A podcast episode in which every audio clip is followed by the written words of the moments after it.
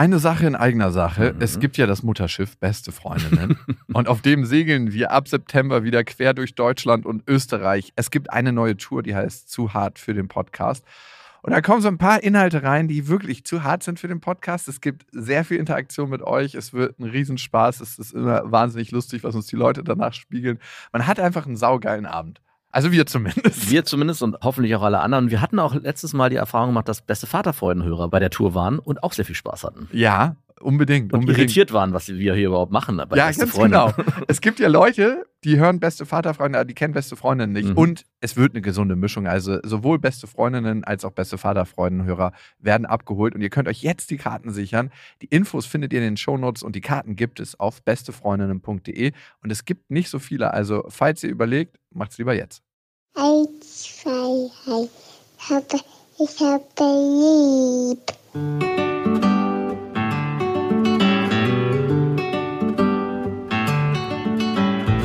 Das sind beste Vaterfreuden. Keine bösen Wörter. Halt die Fremde, alte Schöpfe. Setz dich bitte hin. Der langweilige Podcast übers Kinderkriegen mit Max und Jakob. Hallo und herzlich willkommen zu Beste Vaterfreuden.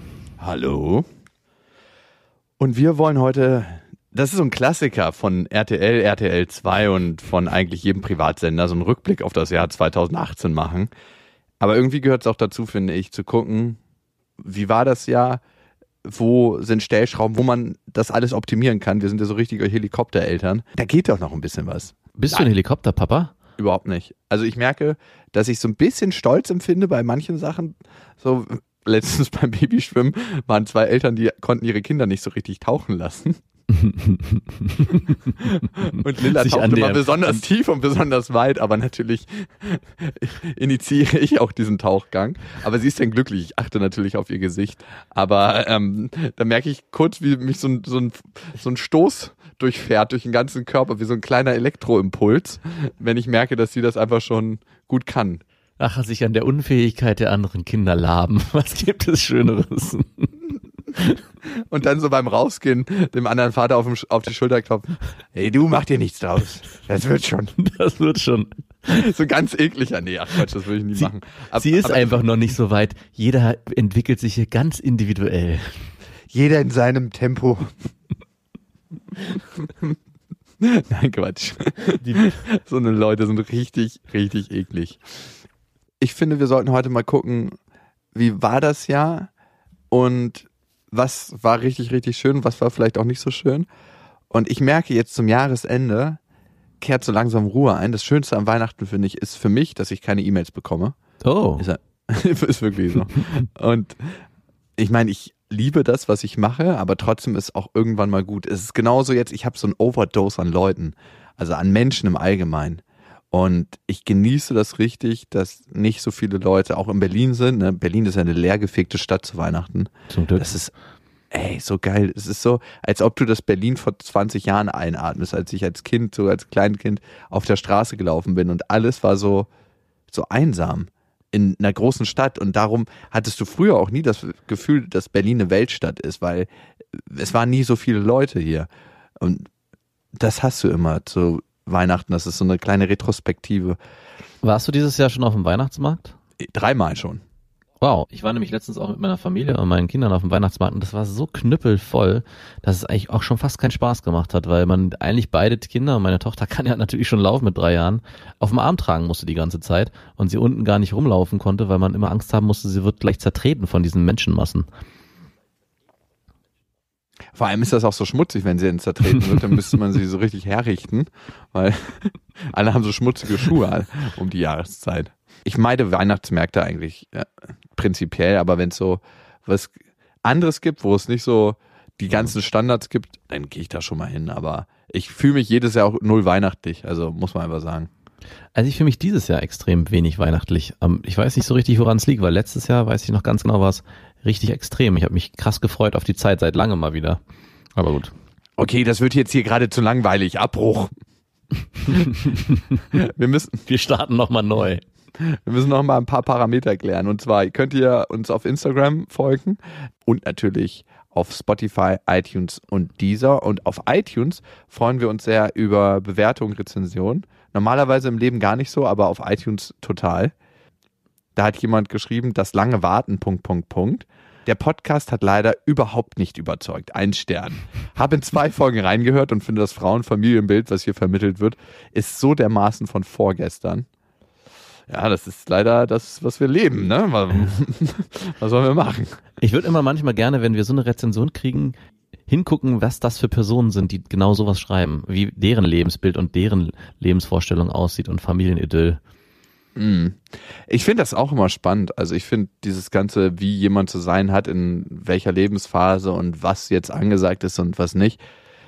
Ich glaube, man muss sich individuell in der Familiensituation, in der man ist, wohlfühlen und das mit seiner Partnerin, mit seiner Familie einfach für richtig befinden. Ja. Im gemeinschaftlichen Prozess. Und ob das von vorgestern ist oder vom letzten Jahrhundert oder von übermorgen, ist eigentlich, finde ich, relativ wurscht, weil das ist dann das Modell, was passend für einen ist.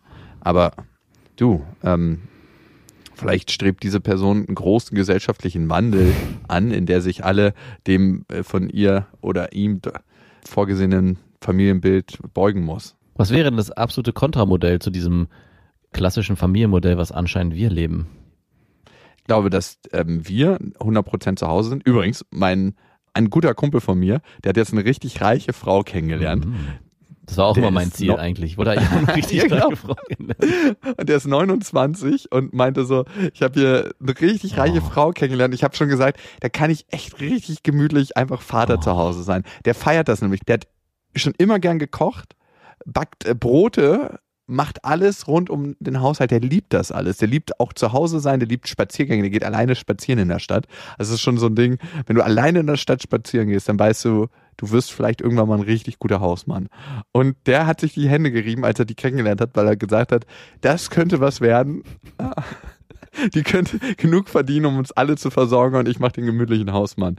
Und er würde da drin voll aufgehen. Meinst du, der könnte mir diese Frau nochmal vorstellen? Vielleicht geht da ja noch was in Sinne. Vielleicht braucht will ja so ein Harem züchten mit mehreren Männern. Könnte ja sein. die ihr dann so äh, immer wieder guten Sperma. Also dann müsste sie aber auch mehr, mehrere Leihmütter haben, damit die dann so richtig produktives Harem aufstellt. Ja, damit die auch nicht so verbraucht ist am Ende, ne? Ah, stimmt. Nee, also sie geht ja arbeiten, Ja, ja. die kann das Ja, gar nicht. so stimmt, eine ja gar Schwangerschaft würde sie, die kann das Harem gar nicht versorgen in der Zeit. sie müsste ihre Eizellen in die Leihmütter auslagern und dann kann, darf jeder mal eine Leihmutter. Das darf dann auf natürliche Weise passieren natürlich, äh, damit sie auch nicht so viel sexen muss. Und ja, da kann man schon was Schönes machen. Aber ich fand das sehr schön.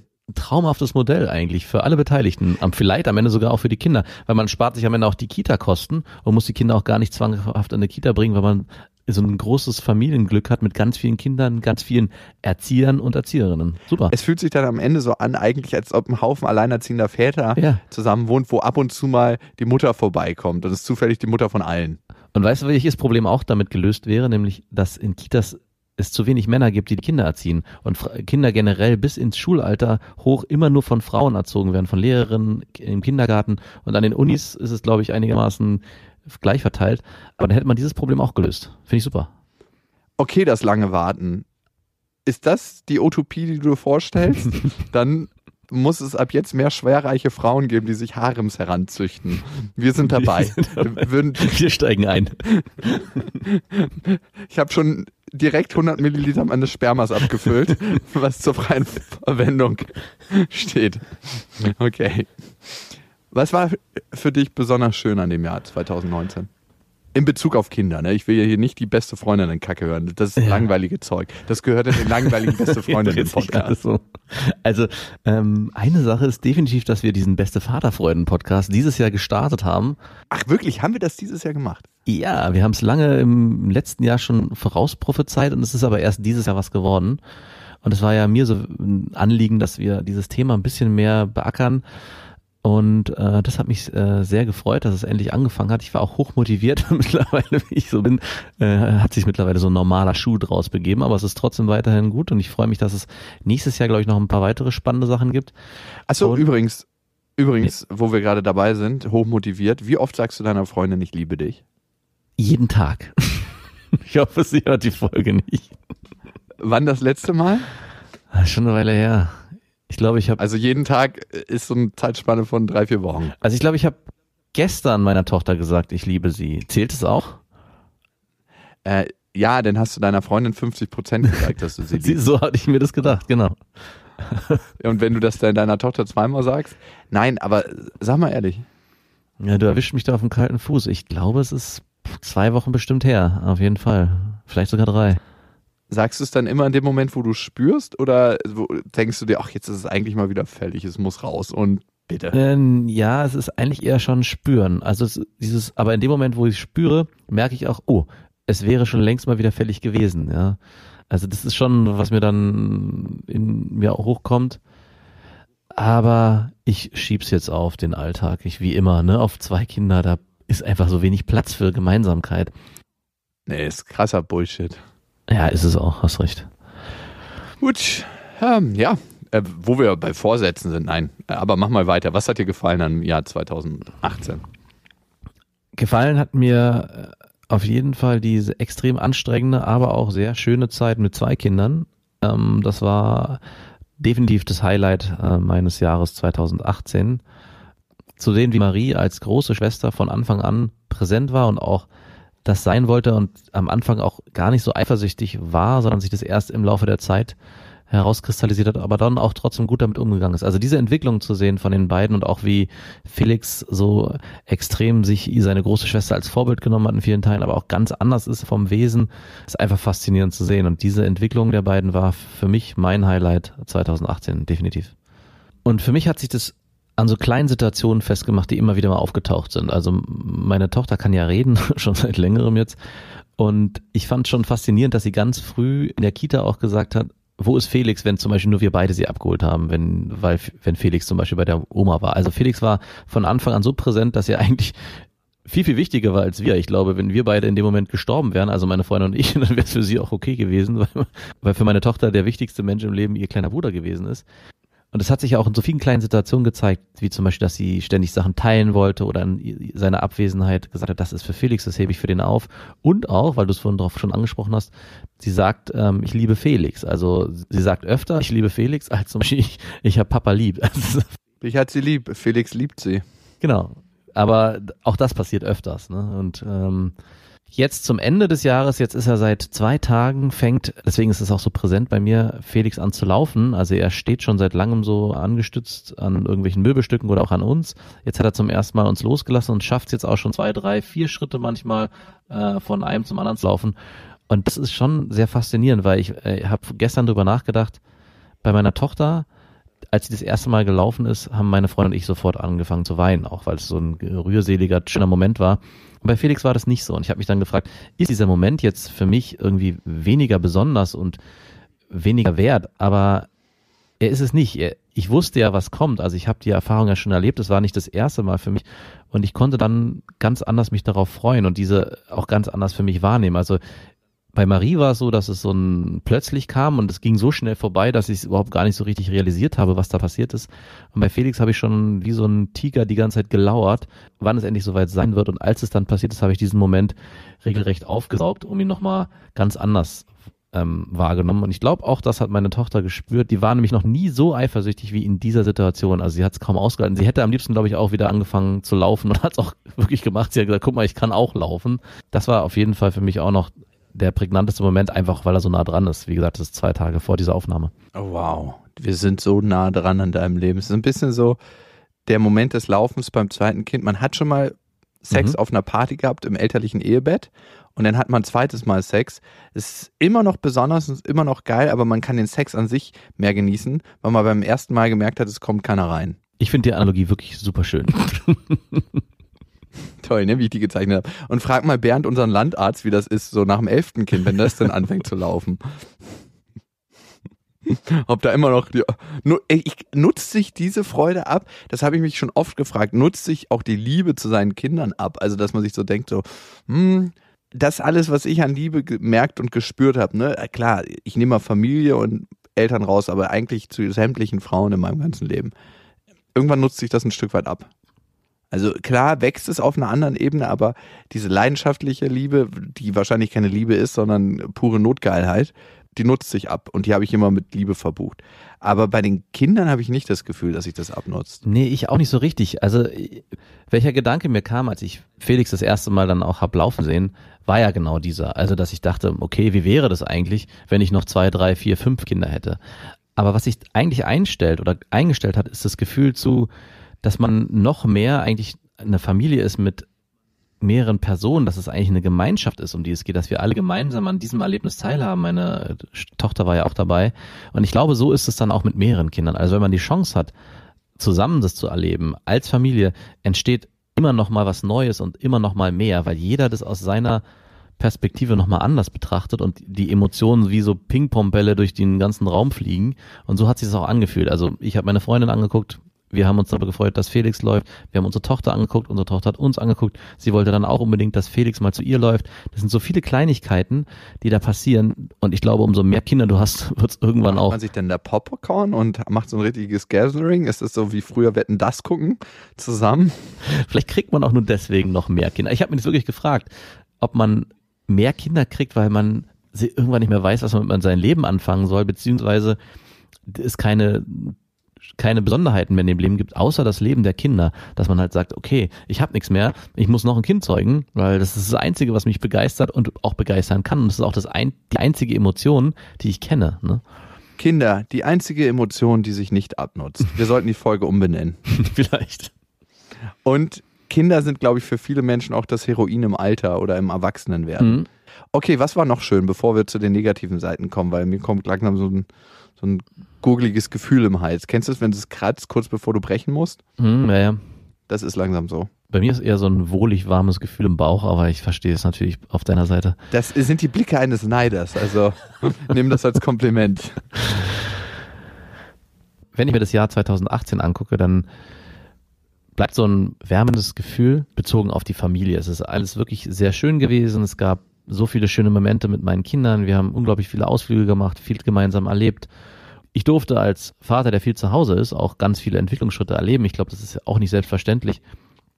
Und wenn ich aber trotzdem zurückgucke auf viele Geschichten, die so außerhalb dieses Familienlebens passiert sind, dann bleibt so ein bisschen Wehmut übrig. Ich kann im Nachhinein das Jahr definitiv positiv abhaken. Es bleibt aber ein Aber. Und das Aber ist manchmal so stark, dass es an dieser Bewertung positiv so ein bisschen kratzt und es so ein bisschen abbröckelt und ich mich doch frage, war es wirklich positiv? Und umso mehr freue ich mich auf das neue Jahr, auf 2019, weil ich mir da erhoffe, dass es ganz anders wird, wie es immer ganz anders wird mit den neuen Vorsätzen fürs neue Jahr.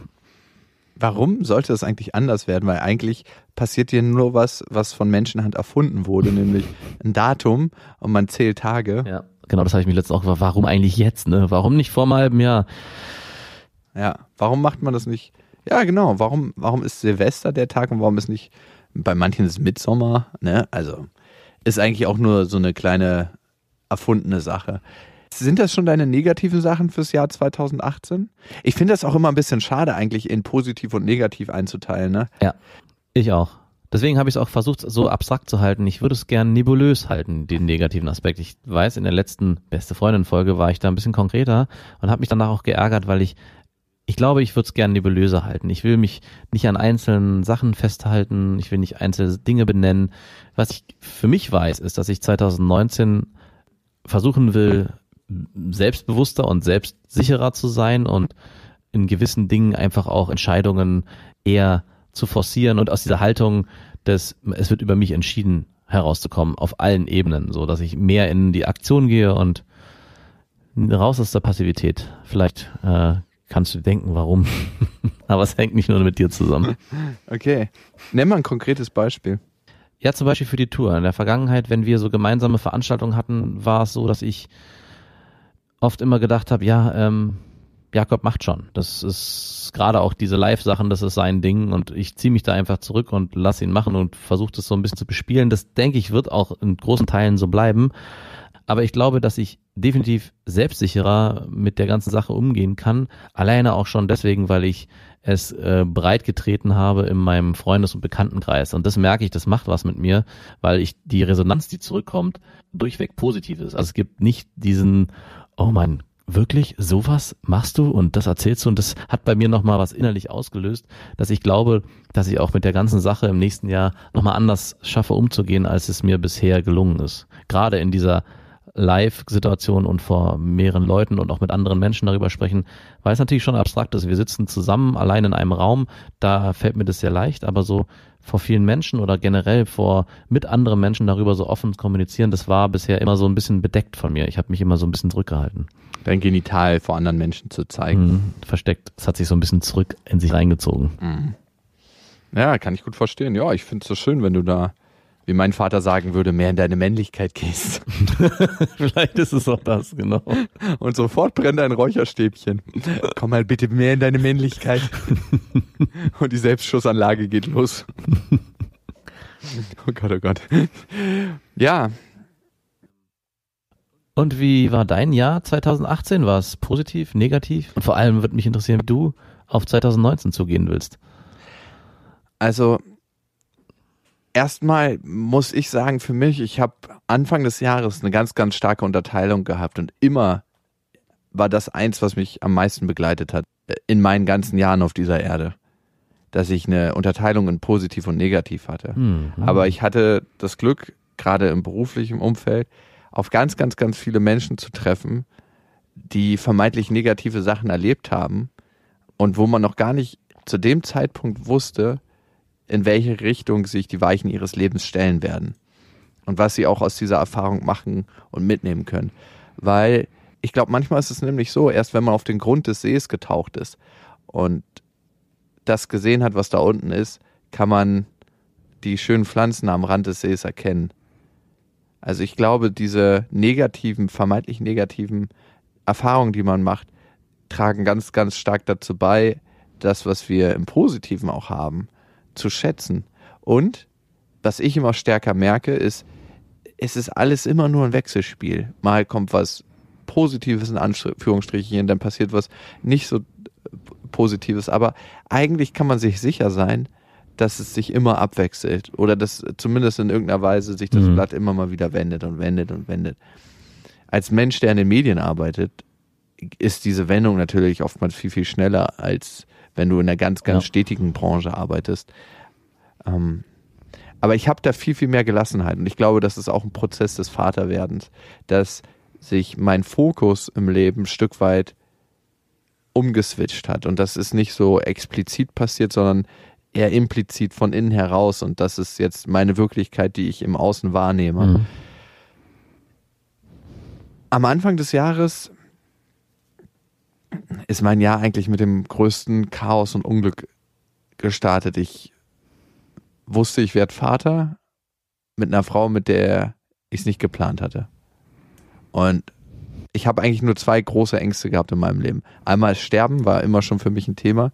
Was passiert nach dem Tod und wie fühlt, nicht wie fühlt sich das an, das ist mir scheißegal eigentlich, ob ich ertrinke oder ob ich vom Zug überfahren werde oder. Inwiefern ist dir das scheißegal? Nein, also dieser Prozess des Sterbens ist mir nicht so wichtig. Aber was passiert danach? Ach so, okay.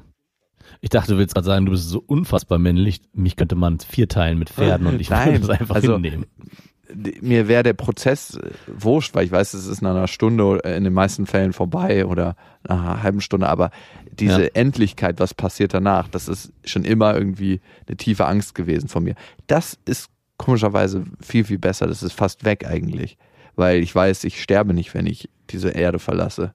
Es bleibt immer noch was. Ist erschreckend eigentlich, ne, dass wenn man Kinder bekommt, dass dieses Thema Tod auf einmal so unwichtig wird, beziehungsweise das gar nicht mehr so eine Relevanz hat und man sich bewusst ist, okay, ich werde irgendwann sterben und aus diesem Leben treten und es ist vielleicht was Schreckliches für meine Kinder, aber für mich ist es nicht mehr schrecklich. Und man verlagert dieses diese Angst oder dieses Thema eigentlich auf die eigenen Kinder, die dann irgendwann auch damit klarkommen. Die müssen dann auch Kinder haben. Genau, bis sie auch irgendwann Kinder kriegen und merken, ah, ist alles nicht so dramatisch. Also klar, trotzdem hat sich das Thema Tod und Risiko für mich verändert. Also ich merke, dass ich bestimmte Sachen einfach anders angehe, weil ich nicht das Risiko eingehen möchte zu sterben. Also ich bin immer schon ein risikofreudiger Mensch gewesen, auch gerade was so körperliche Risiken angeht. Aber ich habe mittlerweile ein anderes Limit, würde ich sagen, weil ich einfach auch hier sein möchte auf der Erde für meine Tochter. Und darum hat sich da das Risiko verschoben. Diese pure Angst des Sterbens. Ich glaube, ähnlich intensiv war die Angst, Vater zu werden mit einer Frau, wo ich es nicht geplant hatte. Mhm. Weil ein Teil von mir wusste, ich stirbt in diesem Moment. Dieser Teil Jakob 1.0, ich mache, was ich will und ich mache Party und schlaf mit wem ich will und führe einfach mein Leben auf der persönlichen, sozialen Ebene, Der Bimskönig wurde entthront. so wie ich das jeden Tag für richtig halte, äh, ohne Rücksicht auf Verluste. Das wusste ich, das wird nicht mehr gehen, genauso. Mm. Aber ich muss sagen, das hat mich in eine Tiefe reingebracht, die ich noch nicht erahnen konnte zu dem Zeitpunkt. Also ich wurde zwangsmäßig mit meinen Themen konfrontiert und bin immer noch eigentlich fast jeden Tag mit den Sachen konfrontiert. Also warum möchte ich mich nicht binden? Was heißt es eigentlich zu lieben? Ähm, welche Gesichter hat Mhm. die Liebe? Und was heißt es, Beziehung aufzubauen? Und das hat mich das Jahr gelehrt. Und ich würde sagen, dass ich in keinem anderen Jahr so gereift bin als Mensch und vor allem als, als Mann. Also ich fühle mich auf einer ganz bestimmten Ebene viel, viel männlicher. Damit meine ich auch eine bestimmte Gelassenheit Situationen gegenüber, die ich vorher so nie gespürt hatte. Also es ist so, als ob ich mittlerweile innerlich ein relativ seefestes, sturmfestes Boot bin. Damit meine ich nicht so ein großes Containerschiff, was sein Öl verklafft, sobald es drei Kilometer weg ist von der Küstenlinie, sondern Und auch einfach mal drei Tage braucht, um einen Kurs zu wechseln. Nee, genau.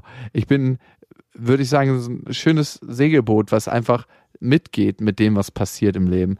Und ey, ganz ehrlich, also ich hatte heute wieder so eine fucking Situation, wo das definitiv nicht der Fall ist. Da will ich mal deine Meinung hören. Wie gehst du damit um? Also wir hatten folgende Situation. Ich habe heute mit meiner Freundin abgemacht, dass wir den ganzen Tag verbringen und dass wir uns einfach einen schönen Tag machen. Und am Anfang des Tages, kurz bevor wir rausgegangen sind, hat sie gesagt, und hast du sie nochmal gewickelt? Weil immer, wenn wir zu dritt Zeit verbringen, ist es eigentlich so, dass ich versuche, 90 oder 100 Prozent der Zeit mit ihr zu nutzen, mit meiner Tochter. Also, dass ich den Kinderwagen schiebe, dass ich sie auf den Arm nehme, dass ich ihr was zu trinken gebe, dass ich sie fütter, wenn, wenn wir essen gehen. Einfach A, dass meine Freundin entlastet ist und B, dass Mhm. ich einfach, einfach die Zeit habe mit ihr. Also, die nehme ich mir dann raus. Naja, ich hatte sie eine halbe Stunde, bevor wir rausgegangen sind, gewickelt und habe so die, Wickel, die Windel gefühlt, weil man kann ja fühlen, wie ob die voll ist oder nicht. Äh, Kacker riecht man ja eh und Urin kann man ja so an, an der Windelstärke spüren. Und ich wusste, da ist nichts drin. Ähm, wir hatten einen Tag, der war wirklich richtig, richtig krass schön. Und dann am Ende des Tages hat Lilla geschrien, weil sie einfach fucking müde war. Und dann hat sie sie gewickelt nochmal. Ähm, und dann meinte sie so zu mir, passiert, wenn man ein Kind nicht frisch wickelt, bevor man aus dem Haus geht. Mhm. Und dann dachte ich mir so, ey, ganz ehrlich, fick dich einfach selbst. Also Ich habe in dem Moment gedacht, was bist du für eine hässliche Person? Aber war das denn so von ihr so böse gesagt und gemeint oder? Ja, das war so, das hat mich so krass tief getroffen. Irgendwie, weil ich eigentlich alles in Anführungsstrichen richtig gemacht habe, hatte ich das Gefühl. Ich hatte auch eine super krass schöne Zeit mit, vor allem mit meiner Tochter. Also ähm, wir hatten super lustige Momente. Was mir immer wichtig ist, dass sie merkt, dass die Welt ihr Freund ist. Zum Beispiel waren wir beim Libanesen essen und die sind mega, mega Mhm. kinderfreundlich. Ne? Du denkst manchmal, das sind so richtige grummelige Facker, aber sobald ein Kind reinkommt, sind die halt mega, mega freundlich. Und ich habe ihnen dann gesagt, ey, meiner Tochter schmecken deine Falafeln total gut. Und dann kam er extra nochmal an und hat so einen kleinen Falafelteller für sie vorbereitet mit Soße und so. Und den hat sie dann aufgegessen und hat dann angefangen mit ihr Kontakt aufzunehmen und du merkst einfach, wie denen das Herz aufgeht. Und ich möchte, dass sie spürt, dass eigentlich alle Menschen erst mit ihr prinzipiell freundlich gesonnen sind, wenn sie freundlich auf die Menschen zugeht. Und es ist, sind total viele schöne Situationen entstanden. Wir waren auch mal kurz. So Ja. schlägst du dich also günstig durch die Stadt, indem du jedem erzählst, ach, meiner Tochter hat ihr Eis übrigens wunderbar geschmeckt. Hier hast du noch mal ein Kühl. Die Wurst, die mag sie sehr gerne. Mm, wie lecker. Also sie ist auch in einem Geschäft dann, wo wir waren, auf dem Boden gekrabbelt. Da bin ich auch nicht so penibel. Dann denke ich mir so, wenn der Boden einigermaßen sauber ist, freie Fahrt. Und wir hatten super, super viele schöne Momente. Und irgendwie war es für mich so, als ob wir einen echt guten Tag hatten und sie hat einfach mal so richtig schön die Nadel reingesteckt in diesen Tag und alles zerplatzen lassen. Und ich weiß nicht, wo ich mich innerlich angegriffen gefühlt habe. ich wusste einfach, das hat nichts mit dieser fucking Windel, die ich einfach morgens nicht ganz frisch angelegt hatte, sondern eine halbe Stunde vor dem Rausgehen. War das wirklich so, dass du jetzt im Nachhinein das so bewerten würdest, dass sie das auf den ganzen Tag bezogen hat? Also hat sie diesem Satz so eine Schwere gegeben, dass der ganze Tag jetzt eigentlich abgehakt werden kann wegen dieser einen Windelsituation? Oder interpretierst du das da nur rein und sie meinte wirklich nur, dieses Schreien jetzt am Ende des Tages kommt daher, weil sie am Anfang des Tages die Windel nicht gewechselt bekommen hat. Also interpretierst du da einfach zu viel rein? Vielleicht? Keine Ahnung. Ich finde es einfach eine krasse, dreiste Behauptung.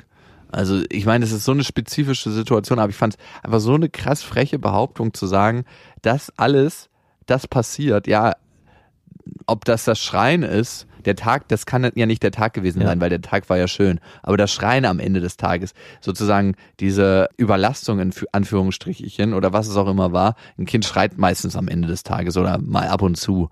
Also äh, im, beim zu Bett gehen, bei diesem Prozess, da gibt es 100 pro bei uns zumindest, zwei Minuten Geweine. Ich, ich finde es einfach so unnötig, also so einen Kommentar abzulassen. Für mich vergiftet das den ganzen Abend. Ich, ich schließe mich denn so zu, weil ich, also ich habe versucht, alles richtig zu machen an dem Tag. Und ich denke mir so, ey, ganz ehrlich, fick dich so hart selber. Mach deine scheiß Windeln. Also ich werde auch innerlich so wütend. Ich will sofort Reis ausnehmen. Ich habe überhaupt gar keine Lust mehr auf Hm. irgendwelchen Kontakt oder das vergiftet für mich sowas, diese, so ein Kommentar und da steckt so eine negative Haltung hinter. Das habe ich heute entdeckt. Übrigens, heute sind wir gelaufen und ich frage mich, ob ich das auch in mir habe und da brauche ich dich als Spiegel. Bitte. Ähm, kennst du Menschen, die was sehen, was eigentlich schön ist und immer noch einen Verbesserungsvorschlag dafür haben? Zu sagen, heute sind wir an einem Stadtbeet vorbeigelaufen. Das war vor so einem riesen alten Kraftwerk. Ja. Und das haben einfach Kinder angelegt, dieses Beet, das hast du gesehen, da standen so ganz viele kleine Gummistiefel und es war einfach eine schöne kleine Oase in der Stadt. Und dann bin ich da mit meiner Freundin vorbeigelaufen und die meinte, oh, wie schön hier. Und zehn Sekunden später meinte sie so, ja, aber es wäre noch ein bisschen schöner, wenn man eine Hecke gepflanzt hat, dass man da nicht raufgucken kann. Und dann dachte ich mir, wäre es nicht, weil dann hätten wir es einfach mal fucking nicht gesehen. Aber ich habe es nicht kommentiert, aber das dieses ständige, ja, es gäbe aber noch was, was es schöner macht. Und das ist so ein Prozess, der dein ganzes Leben verbittert und unzufrieden macht. Ich kann mich davon noch nicht lösen, aber es ist auch so fucking anstrengend. Habe ich das auch? Nee, ich wollte gerade sagen, welcome to my life vor fünf Jahren, weil es ist im Prinzip genau das, was ich eigentlich mein ganzes Leben lang gelebt habe. Also wir haben ja gemeinsam ein Boot und waren schon oft auf dem Wasser und ich erinnere mich an Situationen, wenn wir überlegt haben, wie ist das Wetter, reicht es zum Rausfahren, ist es gut genug? Und bei mir muss es nur sein, wenn der Tag eigentlich perfekt war. Es war alles perfekt, ja. Und ich habe gesagt, na ja, aber es war ein bisschen bewölkt, ja. Also und so war mein Leben immer. Und es hat, es hat ewig gedauert, bis ich es geschafft habe, diese Brille abzusetzen, dass man in allem noch irgendwas findet, woran man meckern kann, weil es am Ende macht es einen selber nur noch unzufriedener und, und das ist eigentlich das Faszinierende, was ich lange, wofür ich lange gebraucht habe, das zu spüren, es schafft eine Stimmung in der Gruppe und jetzt bei dir und deiner Freundin, bei euch beiden, dass das ganze Erlebnis entwertet wird. So wie, wie wahrscheinlich auch diese Windel. Äh, Geschichte mit deiner Freundin, denn am Anfang des Tages machst du die Klammer auf mit deiner Freundin und dieser Satz ist wie so eine Klammeröffnung. Und am, statt man, man am Ende eine Klammer zumacht und sagt, ey, es war wunderschön, wird die Klammer geschlossen mit einem Satz, der dich emotional in eine Stimmung bringt, was dann eigentlich alles, was dazwischen erlebt wurde, auch in gewisser Weise negativ einfärbt. Und das kenne ich aus meinem Leben absolut, dass ich in ganz vielen Situationen, auch beim Skifahren, ja, wenn ich mich daran erinnere, perfekter Tag, auch alles wunderbar, naja, aber der Schnee war nicht ganz so gut. Ja, und das in so einer Gruppenkonstellation Der gesagt, Germknödel hat mir nicht geschmeckt. ja, genau. Und für alle, die vorher dieses Erleben so geil erlebt haben, diesen Tag, war, ist es für alle auf einmal so ein bisschen schlechter. Auch wenn, da kann sich auch keiner gegen erwehren. Und ich denke, das ist in gewisser Form auch dir passiert in der Situation, dass auch du, Das passiert ständig. Das ist, seit- das ist mein fucking Alltag. Wow. Das ist mein fucking Alltag, wo, und ich muss mich immer wieder gegen diese Energie wehren, wo ich sage, wow, und noch so ein Ding, und noch so ein Ding, und noch so ein Ding, und noch so ein Ding. Und irgendwann, ich meine, das ist dieses Grundthema, in dem ich drin bin, ne? Also, ähm, da war ich auch ein Stück weit mit meiner Mutter drin gefangen. Also meine Mutter ist nicht ein negativer Mensch, aber meine Mutter, ähm, ich glaube, das kratzt ein bisschen an dem, dass ich es immer schön machen wollte für unsere Familie als Kind und eine Verantwortung übernommen habe, die ich nicht hatte. Und ähnlich ist es jetzt als Vater, wo ich diese Verantwortung habe und es nie dazu kommen lassen kann, dass es wirklich schön ist für alle. Ich kann diese Situation nicht kreieren. Und daran zerbreche ich ein Stück weit. Ah, okay. Und das ist so ermüdend, so deprimierend und so frustrierend, dass ich vor einer langen Zeit aufgegeben habe. Aber es ist auch nicht deine Aufgabe, das zu kreieren. Es ist ne? nicht meine Aufgabe, aber genau, und das muss ich halt lernen, aber ich, ich schaffe es fast gar nicht, das zu lernen. Also, weil Na, es ist auch schwer in der Konstellation mit eigener Familie und Tochter, wo man halt sich ganz anders intrinsisch motiviert noch was anderes wünscht und dann so ein Dämpfer nochmal eine ganz andere Auswirkung hat. Wenn ich dir sage, wenn wir unterwegs sind und du mich zum Beispiel fragst, ey, war doch, keine Ahnung, eine coole Auftritt und ich sag so, naja, war ganz cool, aber ist der Auftritt für dich trotzdem alleingestellt, kann der so bleiben. Und für mich war es halt nicht so. Das kann man auch nochmal separat in der Gemeinschaft sehen. Mit einem Kind sich davon zu trennen, ist aber so schwer. Also, aber mit dem ich Kind, und das wollte ich gerade sagen, mit dem Kind ist es einfach nochmal was anderes, weil das ist wie so ein Bindeglied zwischen euch, was dann dazu führt, dass es am Ende nicht so einfach ist zu sagen, ich kann es einfach trennen und sagen, mein Tag mit meiner Tochter war aber schön, ist doch dein Ding. Das wegzuschieben ist einfach nicht so einfach. also ich muss sagen, es versauert nicht den Tag, den ich mit meiner Tochter habe, weil es Mhm, ist so mhm. wie so ein, so ein Glas, wo das reingefüllt wurde und wo niemand von außen reinkommt. Aber es ist so, als ob die Beziehung mit meiner Tochter ganz, ganz krass isoliert wird von der Beziehung, die ich mit meiner Freundin habe. Ja. Das ist so, das ist hier unsere Bastion und da kommst du nicht rein mit deiner Art, die Welt zu sehen und zu beurteilen. Ja. Weil das machst du uns nicht kaputt. Das ist fast schon wie so ein Schutzwall. Äh, Es klingt jetzt auch sehr, sehr dramatisch, aber es ist eigentlich so dramatisch, wie ich es beschreibe. Und meine Aufgabe ist es natürlich, und das schaffe ich noch nicht, daran scheitere ich immer wieder, mich vollkommen loszusagen von der Bewertung anderer Menschen auf mein Leben oder auf meine Wahrnehmung. Das ist ein ständiger Prozess im Leben. Das ist auch fast gar nicht möglich. Und das tut jedes Mal so weh an einer komischen Stelle, die ich nicht beschreiben kann. Manche würden jetzt sagen, vielleicht ist mir jedes Mal mein Ego angekratzt. Nee, aber ich, also du, wenn du jetzt gerade sagst, du schaffst es nicht, ich glaube, es ist auch gar nicht gut, es gänzlich zu schaffen und zu machen. Also, dass man am Ende sagt, ich will mich von all diesen negativen Emotionen loslösen und nur noch meine eigene Sicht oder mein eigenes Gefühl oder mein eigenes positives Gefühl auf die Situation haben und dementsprechend auch spüren und, den, und so erleben, wenn man sich dann auch was nimmt. In dem Moment schaffst du es auch nicht, dich auf die Emotionswelt der anderen, die dich umgeben, auch einzulassen. Also du kapselst dadurch dich zwar ab und schaffst ein positives Umfeld nur für dich alleine, denn als Beispiel kann es auch helfen, wenn man sich von Personen, die einem wichtig sind und die einen umgeben, Kritik anhört, Ja. bezogen auf eine, gemein, eine gemeinsame Gefühlswelt, dass man die auch nochmal anders für sich bewerten kann. Also ich glaube, das kann ganz wichtig sein. Es kann nämlich in beide Seiten Richtungen funktionieren. Also sowohl ins Positive als auch ins Negative und dann am Ende einen Mittelground zu finden, wo man sich am, vielleicht am Ende bewegen sollte. Was würdest du machen, wenn es zu 95 Prozent nur ins Negative passiert? Dann würde ich das machen, was ich gemacht habe, nämlich äh, sich sehr zu distanzieren von meiner Mutter. Ja, war das dein Weg, deine Brille abzunehmen? Also deine Brille auf die Welt? Es ging nicht anders. Also ich merke es immer noch, wenn meine Mutter mich anruft, und das ist gerade vor kurzem passiert, falls sie diesen Podcast hören sollte, sie soll gegrüßt sein. ähm, war es genauso, dass meine Eltern mit meiner Tochter einen Ausflug gemacht haben in so ein Erlebnisdorf. Und meine Freundin war am Morgen aber auch schon dort, aber nur zum Frühstücken und hat extra nichts mit Marie gemacht, damit am Nachmittag sie noch mit den Großeltern dort richtig das ganze Halligalli drumherum machen kann. Und dann ruft mich meine Mutter am Abend an und sagt, sag mal, ihr wart ja am Morgen schon da. Dann meinte ich, ja, aber nur zum Frühstücken. Ja, aber Marie war so fertig, das war viel zu viel für sie. Da muss man einfach. Und ich habe das ganze Gespräch schon in dem Moment abgeblockt, als es anfing, weil ich genau wusste, wo das hingehen ja, wird. Das geht so tief Genau. rein, ne? Wo ich Sonst- sagte, Mama, ich habe jetzt gerade eh keine Zeit zu telefonieren, lass uns morgen nochmal sprechen, weil ich genau wusste, wo das hinführt. Diese, alles wird entwertet, anstatt sie das nimmt, die Situation, wie sie war. Natürlich war Marie am Ende des Tages fertig. Man, die waren verfickt nochmal vier Stunden im Erlebnisdorf und die haben da gespielt, sind geritten, was weiß ich. Ist einfach extrem viel für ein Kind. Ja, genau. Und dann ist es am Ende, wenn das Kind auch weint, ist es auch okay. Also sie hat nicht geweint, aber selbst das wäre okay, weil das ein Erlebtes ist, was verarbeitet werden muss. Und Weinen oder Heulen vielleicht oder auch kaputt sein und geschafft sein und nicht mehr positiv strahlend zu sein, ist eine Art der Verarbeitung. Und dann muss eine Ruhephase geschaffen werden. Und das hat mich so aufgeregt. Und wenn ich so zurückgucke in mein Leben, gab es so oft so Situationen, wo genau dieses, naja, der Tag hätte perfekt sein können, aber es war eine Wolke am Himmel. Ist genau das, was meine Mutter auch auf mich übertragen hat. Und sich daraus zu lösen, war ein unglaublich anstrengender und langer Weg. Und das habe ich nur geschafft, indem ich Distanz geschaffen habe. Ja, krass, ey, das kann ich so gut nachspüren, weil ich schaffe das nicht, ehrlich gesagt, mich da jeden Tag rauszulösen Und natürlich kann man auch gucken, ey, inwieweit trage ich dir für Verantwortung, dass die Stimmung auch so ist, die, wie sie ist. Aber ich habe irgendwie das Gefühl, dass ich da keine Verantwortung für trage und ich möchte mich da rausziehen.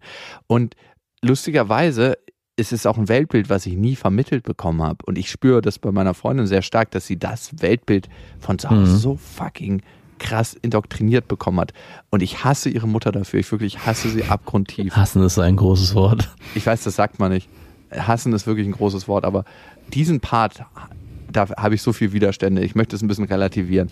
Also bei dem Part, der hat viele, viele liebevolle Eigenschaften. Und, aber dieser Part, das ist so, der macht mich so krass traurig. Also der, der macht mich auch so hilflos irgendwie auf eine ganz komische, sonderbare Art und Weise. Das, ich bin einfach so schachmatt. Und mir könnte es egal sein. Ich kann diese Distanz aber nicht aufbauen. Das kann ich dir sagen, weil ich, wir haben ein Kind. Ja, wie denn auch, ja, genau. Und, und ich, weißt du, was meine größte Sorge ist, meine Ursorge, wenn ich darauf blicke? Dass deine Tochter genauso wird.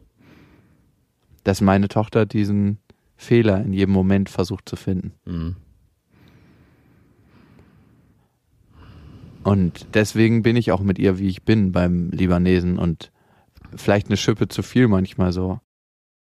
Die Frage ist, was lernt dann deine Tochter daraus? Das ist eigentlich auch nochmal interessant, wie sie dann damit am Ende umgeht, ne? Ob sie sich von dem einen was rauszieht und von dem anderen und dann daraus eine Mischform macht oder ob sie sich von die einem mehr abguckt und dann eher in die Richtung sich entwickelt oder ob es zu einer mhm. Form also, der Spaltung führt, was auch sein kann, ne? wenn sie immer Papa als den super happy 100% Geber in punktuellen Situationen Ich ja auch nicht nur, ne? Ich, ich meine, muss man auch sagen, also ich fühle auch mit meiner Freundin mit, weißt du, das ist ja auch eine Situation, in die sie reingeboren ist. Und wahrscheinlich naja, wurde auch ihre Mutter in diese Situation reingeboren. Ähm, ich glaube nur. Aber also ich ganz kurz, ich würde so. dich noch mal kurz unterbrechen wollen. Es gibt eine, wir waren ja letztens zusammen mit deiner Freundin und deiner Tochter essen. Und ich habe sie dort unglaublich positiv äh, erlebt und wahrgenommen.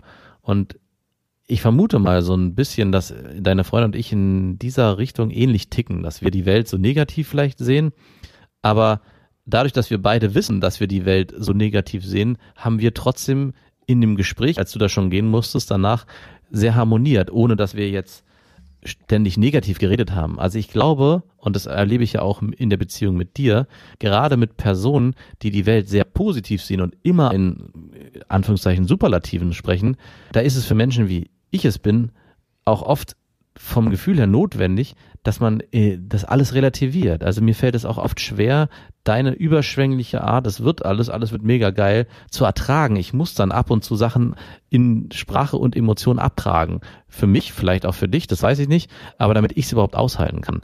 Weil so perfekt wird es nie sein. Also ohne das zu entwerten, ja, also das für in meiner Welt. Ich entwerte damit nicht deine Sicht für mich. Ich entwerte vielleicht deine Sicht für dich, aber ich kann damit dann besser für mich mit mir umgehen und vielleicht ist es auch was, was deiner Freundin passiert, dass alles ist immer super geil und mega cool und alles ist perfekt und damit es überhaupt aushaltbar wird, muss ich das ein bisschen abtragen und so vielleicht auch mit dieser Hecke und vielleicht auch am Ende mit der Windel, weil der Tag so schön war, am Ende nochmal, ah, es war fast zu schön, um wahr zu sein. Ich muss hier nochmal was reinbringen, damit der Tag auch aushaltbar für mich ist. Aushaltbar für mich ist, genau. Und was wäre, wenn man sowas verliert? Ja. Das, die Frage steckt da drin, ne? Ähm, mhm. Genau. Unter, ich, unter anderem auch das, ne?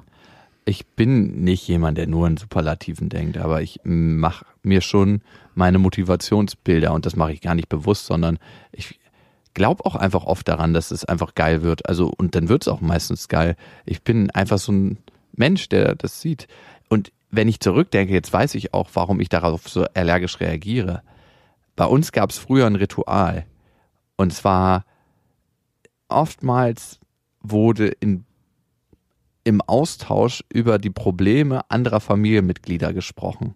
Mhm. Das war eigentlich eine ganz, ganz lange Zeit die einzige Möglichkeit, um mit anderen Menschen innerhalb der Familie in Austausch zu kommen. Das, naja, weißt du noch, deine große Schwester, die hat jetzt einen neuen Freund und da läuft es jetzt gerade nicht so gut, wo ich mir denke, können wir auch mal über irgendwas anderes reden als Beziehung und irgendwelche Beziehungen, die nicht gut laufen? Ja. Also können wir auch mal über irgendwas Geiles reden? Also zum Beispiel, was wir für einen Spaß beim Wakeboarden hatten oder ähm, wie hässlich kurz der Nachbar den Rasen gemäht hat. Irgendwas anderes, aber bitte nicht das. Und für manche Menschen ist es der einzige Weg, in Beziehung zu kommen, indem sie über Beziehung so Mhm. reden. Und ich glaube, für meine Freundin, für ihre Mutter und auch für ihren Vater und ihre Schwester ist es der einzige Weg, fast in Beziehung zu kommen, die Welt ein Stück weit zu relativieren im negativen Sinne. Und das ist halt überhaupt nicht kompatibel mit meiner Weltansicht. Man könnte jetzt sagen, ja, ist deine Welt wirklich so, wie du sie siehst, wenn du dich davon verunsichern lässt? Aber es ist so, als ob man die Straße fegt und alles schön sauber gemacht hat. Und es kommt jedes Mal irgendjemand vorbei und leert einen Müllkasten auf dich aus. Man fängt wieder an zu schwegen und man ist nur noch am Fegen. Und man fegt wieder und dann wieder und dann fegt man wieder und dann fegt. Ey, es tut mir auch richtig krass leid, dass ich das so sage, weil am Ende zeichnet es kein schönes Bild irgendwie. Weil es gibt auch so viele schöne Eigenschaften von meiner Freundin, aber das ist was, was mich so in den Grundfesten erschüttert. Und das ist auch ein Thema, was ich bei mir selber habe, wo ich eigentlich für mich selber gucken muss, ähm, warum Ja. macht das das mit mir, ne? Ich muss da in die Eigenverantwortung gehen, aber ich kann nur sagen, das, das schaffe ich im Moment nicht. Okay, das, das ist vielleicht eine Sache, die nicht so schön war dieses Jahr, aber ich möchte äh, meiner Natur entsprechend auch noch ein paar Sachen sagen, die sehr, sehr schön waren. Ich glaube, ich hatte es mal angedeutet und dieses Gefühl ist mehr und mehr noch gewachsen. Überall da, wo Angst davor war, Vater zu werden, diesen unsicheren Prozess, wie fühlt sich das an? Da ist jetzt so viel Liebe drin und diese Angst ist eigentlich wie weggeblasen. Also das ist mittlerweile ein natürliches Ding. Ich bin da mehr und mehr reingewachsen und ich fühle mich heute als Vater und das merke ich manchmal daran, wie ich die Welt als Vater sehe. Zum Beispiel hatte ich letztens ein Gespräch mit jemandem, dem wurde eine krass harte Krankheit diagnostiziert und ich habe ihn dann gefragt, ob er irgendwann mal an Aufgeben gedacht Mhm. hat. Und er meinte, für mich schließt sich das aus als Vater. Und das hat mich an einem Punkt berührt, wo ich gemerkt habe, wow, ja, da verstehen wir uns nur unter Vätern. Das inkludiert nicht alle Väter, ne? Also, aber trotzdem fühle ich mich auf Mhm. dieser Ebene mit allen Vätern verbunden. Und da merke ich, ich sehe die Welt mittlerweile nicht nur durch die Augen von Jakob, sondern auch Mm. durch die Augen von Jakob als Vater. Oder ich bin Vater. Und darum heißt es für mich auch Vater werden. Und das ist ein Prozess, der läuft eigentlich dein ganzes Leben lang. Ne? Also von der Geburt deines Kindes, eigentlich von der Zeugung bis irgendwann wir mal abdanken. Weil auch der Prozess, den ich jetzt mit meinem Vater habe und mit meiner Mutter, dieses ich bin kein Kind mehr, sondern ein Mensch, ein Erwachsener auf Augenhöhe. Und ich habe in manchen Aspekten auch das Gefühl, dass wie man voneinander profitieren und lernen konnte. Ich konnte ganz, ganz lange von meinen Eltern profitieren und lernen. Und mittlerweile können sie in ganz vielen Aspekten von mir profitieren und lernen. Also Ja. auch im ganz, ganz klassischen Sinne profitieren und lernen. Man kann ja immer von seinen Kindern profitieren und lernen. Aber dass da ein Austausch stattfindet, dass ich in Welten reinschauen kann, wo ich sie quasi mitnehmen kann durch meine Erzählungen und dass da ein toller Austausch stattfindet. Und darum wird mein Vater immer noch Vater. Oder er ist immer noch im Prozess des Vaterwerdens. Ja, das erlebe ich bei deinem Vater auch. Also das muss ich, äh, erstaunt mich auch immer wieder, dass in eurer Beziehung, wenn ich euch beobachte und auch mit deinem Vater rede, dass es immer noch eine Entwicklung gibt bei ihm, wie er sich als Vater weiterentwickelt. Also bei ihm ist nicht so, ich bin jetzt Vater gewesen, ja, mein Sohn ist erwachsen und alt genug und das Thema ist für mich erledigt und durch, weil einfach es nichts mehr zu tun gibt, sondern nein, es ist mehr geworden, es ist irgendwie nochmal ein anderes Vatersein, was bei ihm entsteht jetzt im Alter. Das ist ganz faszinierend auch zu sehen von außen. Mhm. Wir haben uns auch für morgen Zeit genommen, einen Tag lang einfach nur wandern zu gehen. Also so wandern gehen und wandern gehen und wandern gehen. Und mir ist aufgefallen, als ich mir diesen Tag zurechtgelegt habe und gesagt habe, ey, lass uns das jetzt machen, dass ich mir sehr, sehr wenig Zeit für meine andere Familie genommen habe. Ne? Also für meine Familie außerhalb meiner Tochter und meiner Freundin, für meine beiden Schwestern, für meinen Bruder, für meine Mama, auch für meinen Vater. Ich meine, mein Vater hat ja sehr viel beim Festival geholfen, das heißt, er war visuell da. Aber dieses in Kontakt gehen und sehr intensiv miteinander Zeit verbringen und nichts auf der Agenda haben, sondern einfach einen Raum schaffen, wo man zusammen ist und den dann guckt, wie man den füllt, wenn man da drin ist, ohne irgendeine spezielle Aktivität. Laufen schließe ich da jetzt mal aus. Da habe ich mir sehr, sehr wenig Zeit für genommen. Kommen wir da auch direkt zu deinem Vorsatz fürs nächste Jahr, äh, sich mehr Zeit für die eigene interne Familie zu nehmen? ich habe mir gar nicht so viel Vorsätze gemacht fürs neue Jahr, weil mein Leben ist so voll und so reichhaltig, dass eigentlich an nichts, es fehlt an wenigen Sachen. Also ich merke gar nicht so, dass ich so Stellschrauben stell möchte zum Optimieren. Ich glaube, ich möchte mir so egoistisch es klingt, mehr Zeit für mich nehmen. Ja, das hätte ich jetzt auch dir geraten. Weil ich glaube, daraus resultiert auch mehr Zeit für andere Menschen. Genau. Weil ich fühle mich wirklich immer wie so ein, so ein Motorrad, wie so eine 125er, das ein 500 Kubik Rennen mitfährt und eigentlich ähm, wirklich an der Leistungsgrenze ist. Trotzdem richtig tadellos mitfährt, weil es einfach so fucking aufgetunt ist. Aber irgendwann braucht dieses kleine Motorrad auch mal eine Pause. Und ich fahre ja einen Monat lang weg. Weißt Ja, du? das bleibt auch so, ja. Und- Yes, sir. Mhm. Also das bleibt so. Ich habe meiner Freundin angeboten mitzukommen und habe ihr gesagt, such dir aus, wo du hin möchtest und dann planen wir alles drum und drum rum. Und sie hat ganz viele Ausreden für sich gefunden, warum es nicht geht. Und hey, ganz ehrlich, ähm, ein paar Gründe mögen stimmen, aber ich glaube, wenn man es möglich machen möchte, dann kann man es möglich machen. Und der Rest liegt dann in ihrer Verantwortung, ob sie das erleben möchte Mhm. oder nicht. Und Schade. ähm, da, also besonders schade ist es auch für das, was ich mit meiner Ja. Tochter da nicht erleben kann. Das macht mich krass traurig. Aber ich merke, es ist so dringend notwendig für mich, dass ich darauf nicht verzichten möchte. Nee, solltest du auch nicht. Okay, bevor wir uns verabschieden aus dieser Folge, es gibt einen neuen Podcast und den macht eine gute Freundin von uns und der heißt Hi Baby. Oh Baby war ihr voriger Podcast, ihr neuer Podcast heißt Hi Baby, weil sie schwanger geworden ist. Ich weiß gar nicht, ob sie es im Podcast erzählt hatte, dass das so alles nicht ganz von langer Hand geplant war. und was für Überraschungen im Leben auf einen zukommen, gerade wenn man ungeplant schwanger wird. Sie stand auf jeden Fall mitten im Berufsleben und ist eine krasse Powerfrau und ich finde es sehr, sehr schön, wie sie die einzelnen Prozesse vom ersten Mal den Schwangerschaftstest lesen, den das Gespräch suchen mit dem Freund und dann wirklich sich darauf einlassen, Mutter zu werden, beleuchtet. Und das tut sie in ihrem Podcast Hi Baby. Den gibt es gerade frisch jetzt auf iTunes, Deezer und Spotify und überall, wo es Podcasts gibt. Hört gerne mal rein. Hi Baby. Und mit diesem tollen Gefühl, was wir hier in dieser Folge verbreitet haben.